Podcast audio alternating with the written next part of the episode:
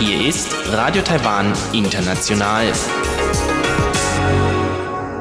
Herzlich willkommen zum halbstündigen deutschsprachigen Programm von Radio Taiwan International an diesem Donnerstag, den 25. Juni. Am Mikrofon begrüßt Sie Karina Rother und Folgendes haben wir heute für Sie im Programm. Zuerst hören Sie die Tagesnachrichten.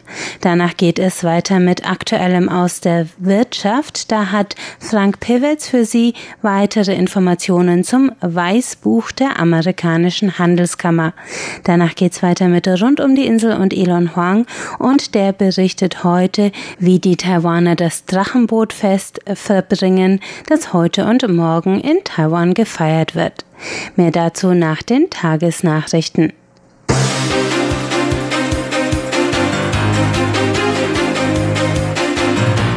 Sie hören die Tagesnachrichten von Radio Taiwan International. Die wichtigsten Meldungen. Einreise mit Sondergenehmigung ab 29. Juni wieder möglich, Touristen ausgenommen. Einreise von ausländischen Studierenden aus elf Gebieten erlaubt und Taiwans Entwicklungsfonds an Gesundheits-App für syrische Geflüchtete beteiligt. Die Meldungen im Einzelnen. Ausländer ohne Aufenthaltsstatus können ab dem 29. Juni eine Sondergenehmigung zur Einreise nach Taiwan beantragen. Touristen sind von der Regelung ausgenommen. Das gab das Außenministerium gestern Abend in einer Pressemeldung bekannt. Aufgrund der weltweiten Covid-Pandemie hatte Taiwan Mitte März eine Einreisesperre für alle Ausländer verhängt, die keine Aufenthaltsgenehmigung besitzen. Nun soll Teilnehmern von Messen und Konferenzen, Missionaren, Besitzern eines Work-and-Travel-Visums, Arbeitsmigranten und anderen Reisenden aus geschäftlichen oder familiären Gründen die Einreise wieder genehmigt werden. Sie können bei der Taiwan-Vertretung in ihrem Land eine Sondergenehmigung beantragen. Für ausländische Studierende gilt ein besonderes Prozedere, das vom Bildungsministerium festgesetzt wird. Für die Einreise ist außerdem ein negativer Polymerasetest aus den letzten drei Tagen vor Abreise erforderlich. Nach Einreise ist weiterhin eine 14-tägige Quarantäne vorgeschrieben. Epidemie-Kommandozentrum und Bildungsministerium hatten vor wenigen Tagen angekündigt, dass einige ausländische Studierende aus elf Gebieten nach Taiwan zurückkehren können. Priorisiert werden Studierende aus Gebieten mit geringem Epidemiegeschehen und solche, die in Taiwan kurz vor ihrem Abschluss stehen. Freigegeben wurde die Rückkehr von 2238 Studierenden aus Vietnam, Hongkong, Macau, Australien, Neuseeland, Thailand, Palau, Fiji, Bhutan, Brunei und der Mongolei. Jeder Fall muss einzeln genehmigt werden. Bis gestern Abend hatte das Bildungsministerium die Rückreisegenehmigung von 62 Studierenden aus 14 Universitäten bestätigt. Für die 14-tägige Quarantäne nach ihrer Rückkehr werden die Studierenden in Quarantänehotels untergebracht. Vertreter von Universitäten sollen an den Flughäfen bereitstehen, um bei der reibungslosen Einreise zu assistieren. Gemeinsam mit dem Zentrum für nachhaltige Entwicklung der Columbia Universität, der türkischen NGO BISIR und der staatlichen Universität Istanbul hat Taiwans Fonds für internationale Kooperation und Entwicklung eine App vorgestellt, die syrischen Flüchtlingen in der Türkei schnelleren Zugang zu medizinischer Beratung liefern soll. Das Projekt wurde gestern Nachmittag türkischer Ortszeit per Videoschaltung von Vertretern aus der Türkei, Taiwan und den USA vorgestellt. Das Team arbeitet seit einem Jahr an der Entwicklung und wird voraussichtlich Ende Juli eine Beta-Version zur Verfügung stellen. Das Projekt wurde für einen Vortrag auf dem Weltkongress für öffentliche Gesundheit ausgewählt. Dieser findet vom 12. bis zum 16. Oktober virtuell statt. In Taiwan ist eine Neuinfektion mit dem Coronavirus bestätigt worden. Es handelt sich um einen circa 60-jährigen Mann, der geschäftlich in Guatemala war und am 24. Juni mit Krankheitssymptomen nach Taiwan zurückgekehrt ist. Das gab der Sprecher des Epidemie-Kommandozentrums Zhuang Renxiang heute bekannt.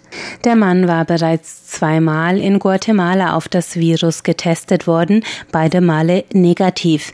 Erst in Taiwan gab der Test ein Positiv an. Der Mann sei direkt vom Flughafen auf die Isolationsstation im Krankenhaus gebracht worden und hatte keinen Kontakt mit der Bevölkerung in Taiwan, so Zhuang. Die Fluggäste, die auf dem Rückflug vor und hinter ihm saßen, befinden sich derzeit wie alle Einreisenden in 14-tägiger häuslicher Quarantäne und werden zusätzlich medizinisch beobachtet. Damit steigt die Zahl der Covid-Fälle in Taiwan auf 447. Bei 356 handelt es sich um Ansteckungen im Ausland, bei 55 um Inlandsübertragungen und bei 36 um Mannschaftsmitglieder auf dem Marineschiff. Taiwan verzeichnet bis dato 435 Genesungen und sieben Todesfälle.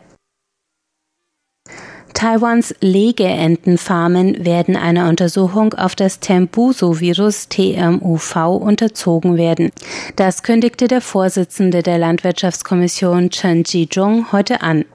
Das Virus war 2010 in Legeentenbeständen in China erstmalig festgestellt worden. Es wird von Mücken übertragen und kann auch den Menschen befallen.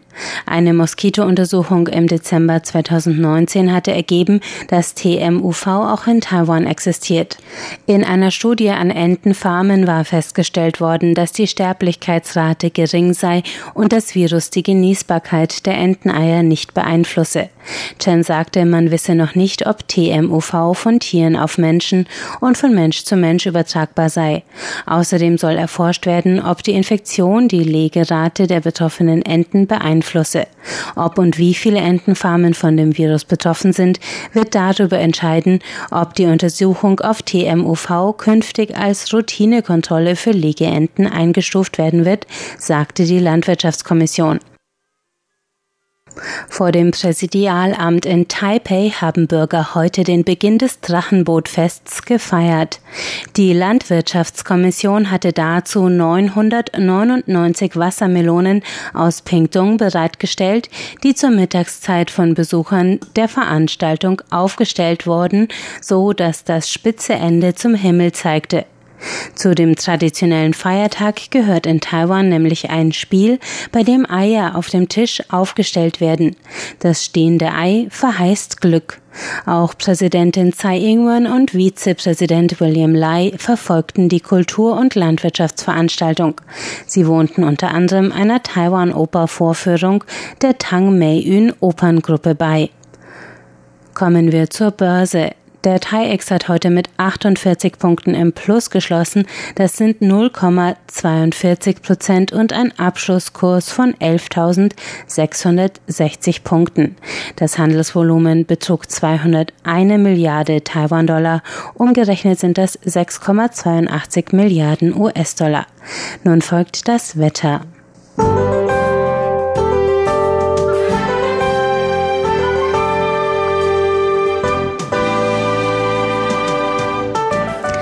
Erste Tag des langen Wochenendes zum Drachenbootfest beginnt mit Rekordhitze. Am heißesten wurde es in Hualien an Taiwans Ostküste mit über 38 Grad.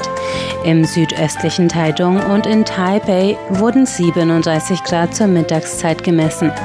In weiten Teilen der Insel stiegen die Werte auf 35 bis 36 Grad und fielen auf 29 bis 31 Grad zum Abend hin. Ab Mittag kam es zu vereinzelten Schauern im Landesinneren. Morgen Freitag bringen Regenwolken und unbeständiges Wetter eine leichte Abkühlung. Heiß bleibt es trotzdem bei durchschnittlich 27 bis 34 Grad, im Taipeier Raum sogar bis zu 36 Grad.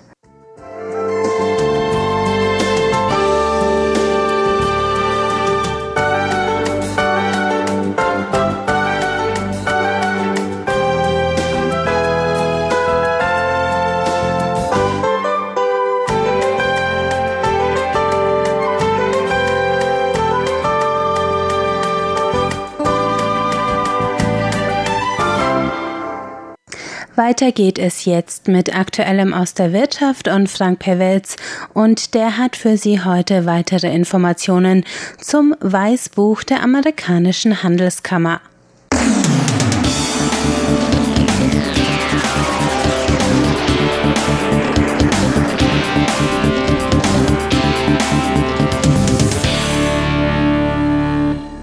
Herzlich willkommen bei Aktueller Maus der Wirtschaft. Es begrüßt Sie Frank Pewitz.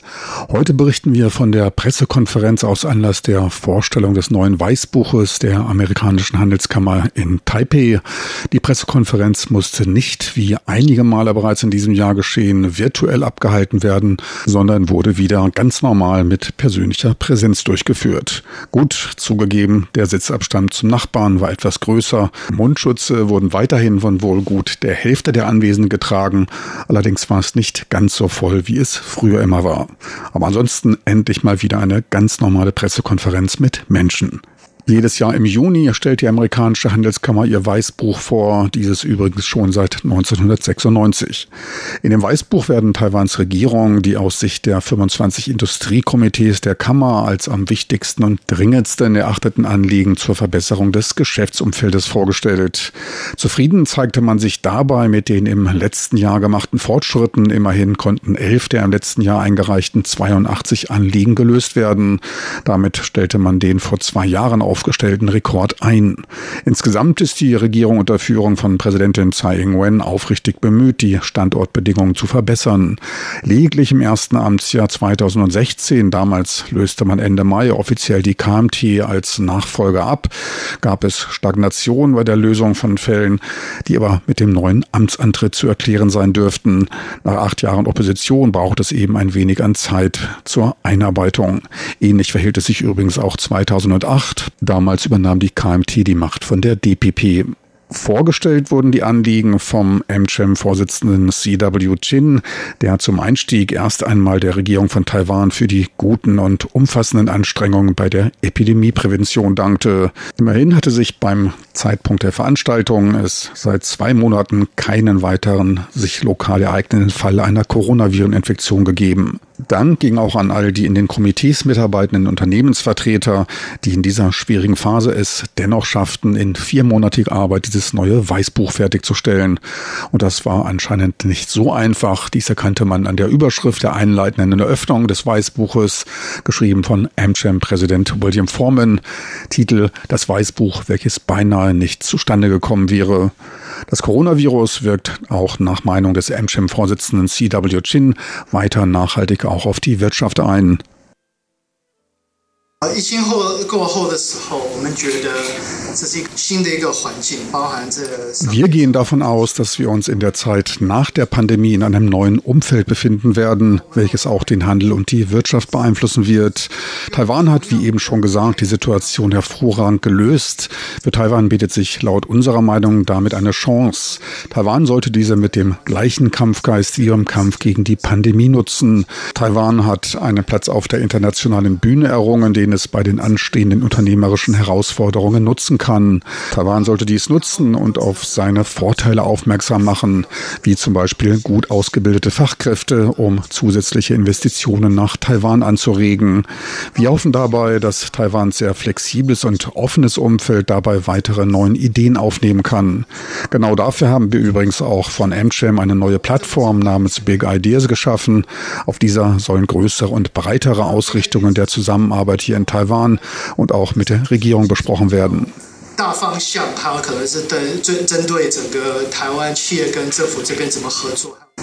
Nach dieser allgemeineren Einleitung kam er auf das neue Weißbuch zu sprechen.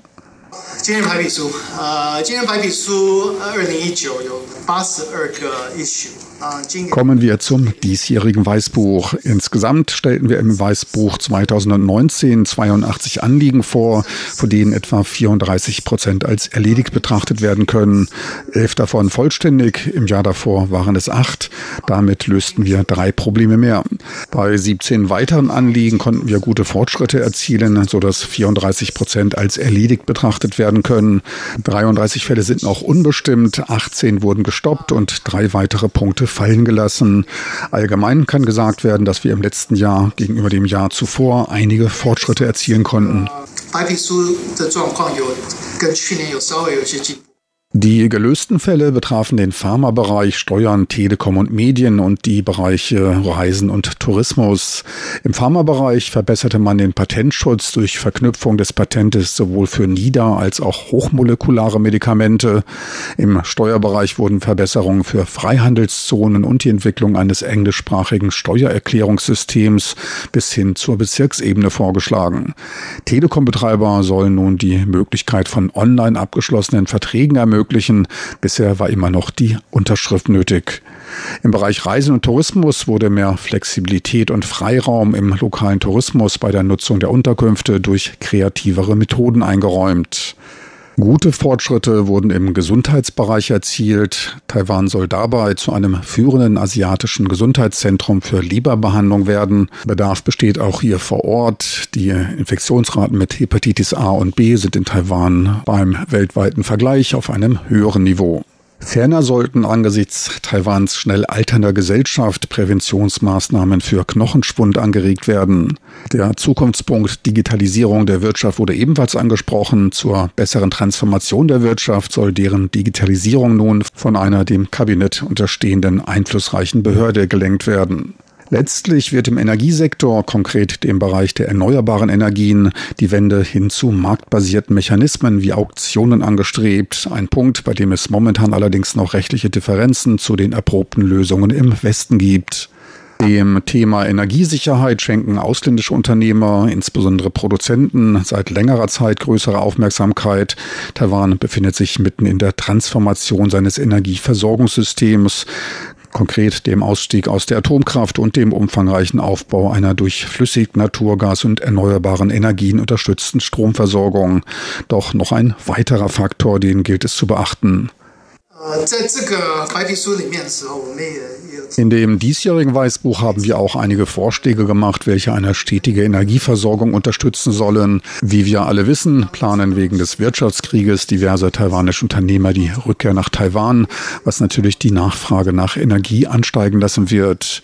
Wir hoffen, dass Taiwans Regierung diese zukünftigen Investoren auch in seiner Energiepolitik mit berücksichtigt. Unser Energieausschuss wünscht sich daher einen klaren Fahrplan bei der Entwicklung der erneuerbaren Energien. Dabei schlägt unser Energieausschuss engere und häufigere Treffen mit der Regierung vor. Wie jedes Jahr wurden im Bereich der Pharmaindustrie und der medizinischen Geräte Bedenken hinsichtlich des aus Sicht der Mitgliedsunternehmen nicht ausreichenden Budgets ausgedrückt. Dies beschränkt die Fähigkeit zur Einführung innovativer neuer Behandlungen auf dem taiwanischen Markt, so das Pharmakomitee der US-Handelskammer. Eine, wie gesagt, oft gehörte Mahnung Taiwans Regierung bzw. die staatliche Krankenkasse erweist sich gegenüber den ausländischen Pharmafirmen als hartnäckiger Verhandlungspartner. Taiwans eigene Pharmaindustrie ist, abgesehen von einigen sich langsam entwickelnden Firmen aus dem Biopharma-Bereich, hauptsächlich mit der Produktion von patentbefreiten Generika beschäftigt. Dies mag zwar die Behandlungsmöglichkeiten einschränken, spart aber der öffentlichen Krankenkasse eine Menge an Geld. Weiterer Diskussions- und Kommunikationsbedarf zwischen Regierung und Industrie wird von der amerikanischen Handelskammer ferner noch im Bereich der Digitalwirtschaft gesehen, um weitere neue auf Digitalplattformen basierte Geschäftsmöglichkeiten erschließen zu können. So viel für heute von der Pressekonferenz aus Anlass des neuen Weißbuches der amerikanischen Handelskammer in Taipei. Besten Dank fürs Interesse. Am Mikrofon verabschiedet sich von Ihnen Frank Piewitz.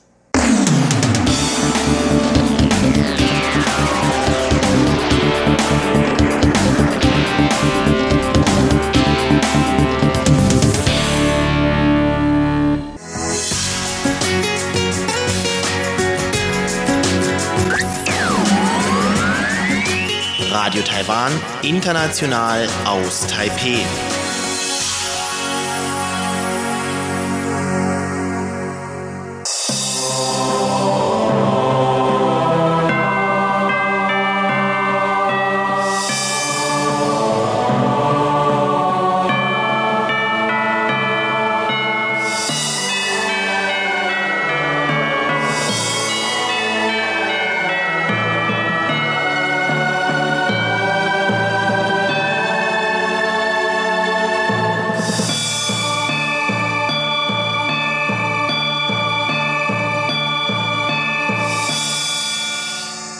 Rund um die Insel geht's jetzt weiter mit Elon Huang und den Bräuchen und Aktivitäten anlässlich des Drachenbootfests, das heute und morgen in Taiwan gefeiert wird. Herzlich willkommen, liebe Hörerinnen und Hörer, zu der heutigen Ausgabe von Rund um die Insel und Duanu Jie Kuai also frohes Duanu-Fest oder vielleicht besser bekannt Drachenbootfest. Am fünften Tag des fünften Monats nach dem chinesischen Mondkalender findet das Duanujie, das Donu-Fest in der chinesischen sprachigen Welt statt und somit auch hier in Taiwan. Und in diesem Jahr fällt der fünfte Tag des fünften Monats des chinesischen Mondkalenders eben auf den 25. Juni. Dieses Fest gehört mit dem Mondfest und dem Frühlingsfest zu den drei wichtigsten Festen in der chinesischsprachigen Welt.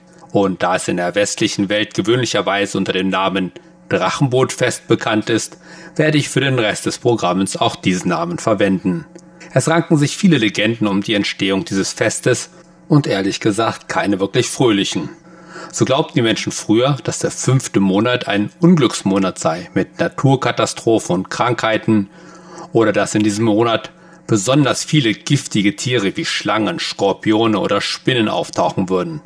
Und so gibt es verschiedene Rituale oder Traditionen, um diese Katastrophen und giftigen Tiere fernzuhalten, von denen ich tatsächlich bisher keine Ahnung hatte, dass man sie tatsächlich macht. Doch glücklicherweise kam mein Sohn kürzlich mit etwas nach Hause, das sie im Unterricht zum Drachenbootfest gebastelt hatten. Wir haben in der Schule so ein Xiangbao, also Duftsäckchen gemacht und er duftet in alten Zeiten haben die Menschen daran geglaubt, dass diese Duftsäckchen die schlechten Insekten weghaltet. Und nicht nur schlechte Insekten, sondern insgesamt giftige Tierchen. Und dank dieses neuen Duftsäckchens ist unser Haus ja erst einmal gerüstet. Aber die aus meiner Sicht wichtigste Tradition, oder zumindest auffälligste Tradition, hat dem Fest seinen westlichen Namen gegeben. Richtig, die Drachenbootrennen. Zumindest dazu, warum zum Drachenbootfest Drachenbootrennen gefahren werden und Reisbällchen in Bambusblättern zubereitet und verspeist werden, gibt es eine handfeste Legende. Nämlich die Legende von Thuyen, dem Dichter und Politiker aus dem Staate Zhou, der vor etwa 2300 Jahren während der Zeit der streitenden Reiche lebte und sich aus Kummer über den Zustand seines Heimatstaates und der Eroberung der Hauptstadt durch einen feindlichen Staat im Fluss Milo ertränkte. Fischer in der Nähe versuchten ihn mit ihren Booten zu retten, allerdings vergeblich. Und aus dieser Geschichte sollen die Drachenbootrennen entstanden sein. Wer die Geschichte detaillierter hören möchte, kann sie noch einmal im Schatzkästchen des vergangenen Sonntags hören. Und wie jedes Jahr finden auch dieses Jahr in diesen Tagen Drachenbootrennen in ganz Taiwan statt. Das größte wahrscheinlich das Taipei City Rennen, das gleich in der Nähe von unserem Sender auf dem Jilong-Fluss stattfindet. Allerdings gibt es in diesem Jahr aufgrund der Covid-19-Pandemie, auch wenn Taiwan diese bisher sehr glimpflich überstanden hat, einige Einschränkungen. Ich habe dazu meinen alten Freund Lin Donglong Li befragt, der schon seit etwa 25 Jahren Drachenbootrennen fährt und mit dem ich schon vor fast, man wagt es kaum zu sagen, 20 Jahren an einigen Drachenbootrennen teilgenommen habe. Auch dieses Jahr nimmt er wieder an den Rennen teil und erklärt, welche Einschränkungen es dieses Jahr gibt.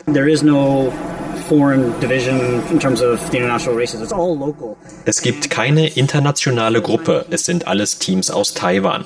Und weil man auch weiterhin verhindern will, dass Großveranstaltungen zu groß werden und das Virus sich weiter verbreitet, hat man die Anzahl der teilnehmenden Mannschaften um mehr als die Hälfte reduziert.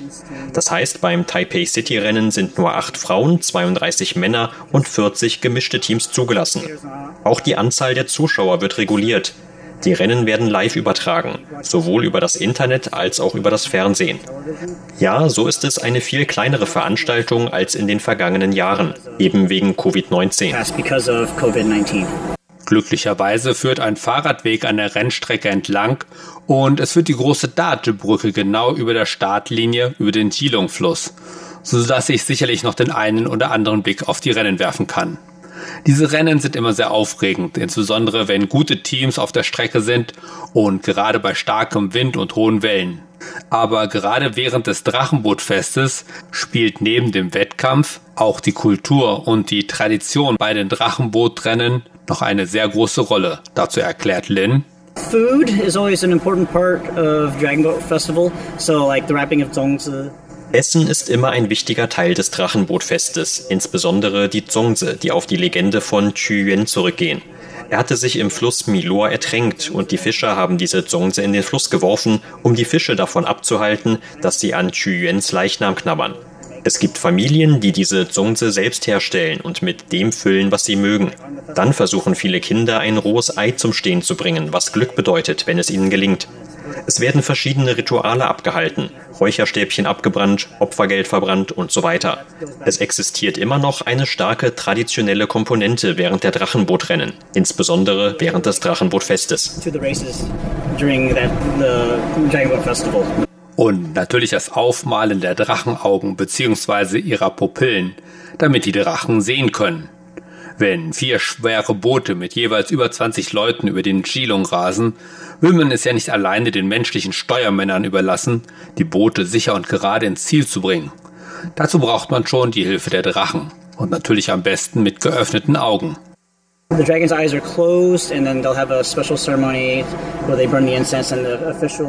Die Drachenaugen sind geschlossen und dann gibt es eine spezielle Zeremonie, bei der Räucherstäbchen abgebrannt werden und Beamte oder andere Würdenträger kommen, um den Drachenköpfen geöffnete Augen aufzumalen.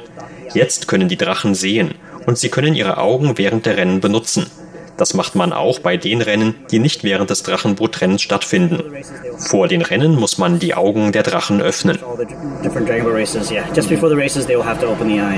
Ich denke, für jeden, der mal an einem solchen Rennen teilnimmt, ist das ein besonderes Erlebnis.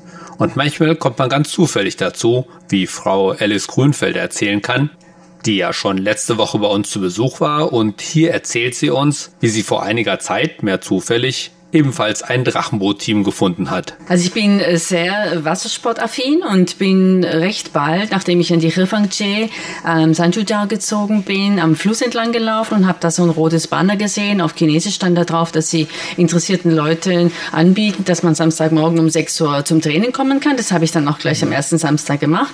Und dann hieß es aber bei dem Team, das da rumstand am Samstagmorgen, nee, nee, das sind nicht wir, das ist die Hochschulgruppe, wir haben nichts damit zu tun und wollten mich da so ein bisschen abservieren und haben dann aber nach einer Weile, weil ich nicht gegangen bin, gesagt, naja, nicht das Kamba. Und dann habe ich einmal mitmachen dürfen beim Training und danach haben sie gesehen, dass ich mich vielleicht nicht ganz dumm anstelle und haben dann gesagt, ich könnte am nächsten Tag nochmal kommen und als Contemporary Member Mitglied werden an ihrem Club. Und so bin ich zum Drachenboot gekommen. Ja. Okay, und wie gefällt es Ihnen oder was gefällt Ihnen da so besonders? Also ich bin selbst eine passionierte Kajakfahrerin, habe auch ein Kajak da, wo ich wohne in, in Zürich. Das ist natürlich schon was anderes, ob man alleine Kajak fährt oder Drachenboot. Mhm. Es kommt ja, also nichts ist wichtiger, wird mir jeden Morgen gesagt, als dieses im, im Gleichklang zu fahren, so dieser Teamgeist sagt mir eigentlich nicht so zu, aber so dieser Rhythmus, den finde ich faszinierend. So im Rhythmus des Vordermanns, der Vorderfrau, das Paddel so einzustechen, dass wirklich alles gleich kommt, finde ich spannend. Mhm. Und einfach morgens immer am Fluss zu fahren, das finde ich toll. Das ist für mich wirklich ganz, ganz wunderbare Erfahrung, das so in Teil, so Taipei vom Wasser aus erleben ja. zu können ja. Wer also Lust hat, bei so einem Rennen mitzumachen, sollte das nächste Mal, wenn er vielleicht für etwas längere Zeit hier in Taiwan ist, einfach mal am Fluss entlang spazieren. Und wer jetzt Lust bekommen hat, Drachenbootrennen auf dem Geelong zu sehen, kann ja mal ins Internet gehen und sich Rennen online anschauen. Die ersten Rennen finden heute am Donnerstag statt und die Finalläufe gibt es dann morgen am Freitag. Einen Link dazu finden Sie auf unserer Webseite. Und damit verabschiede ich mich für heute am Mikrofon bei Ilong Huang. Vielen Dank fürs Zuhören. Und damit sind wir am Ende des heutigen deutschsprachigen Programms von Radio Taiwan International. Alle Sendungen finden Sie auf unserer Internetseite zum Nachhören. Das ist die Adresse www.de.rti.org.tv. Auf Facebook finden Sie uns unter Radio Taiwan International Deutsch und auf YouTube sind wir unter RTI Deutsch vertreten. Sie können uns auch schreiben, zum Beispiel per E-Mail an deutsch.rti.org.tv. Schön, dass Sie heute dabei waren. Am Mikrofon verabschiedet sich Karina Rother. Ich sage Tschüss, bis zum nächsten Mal.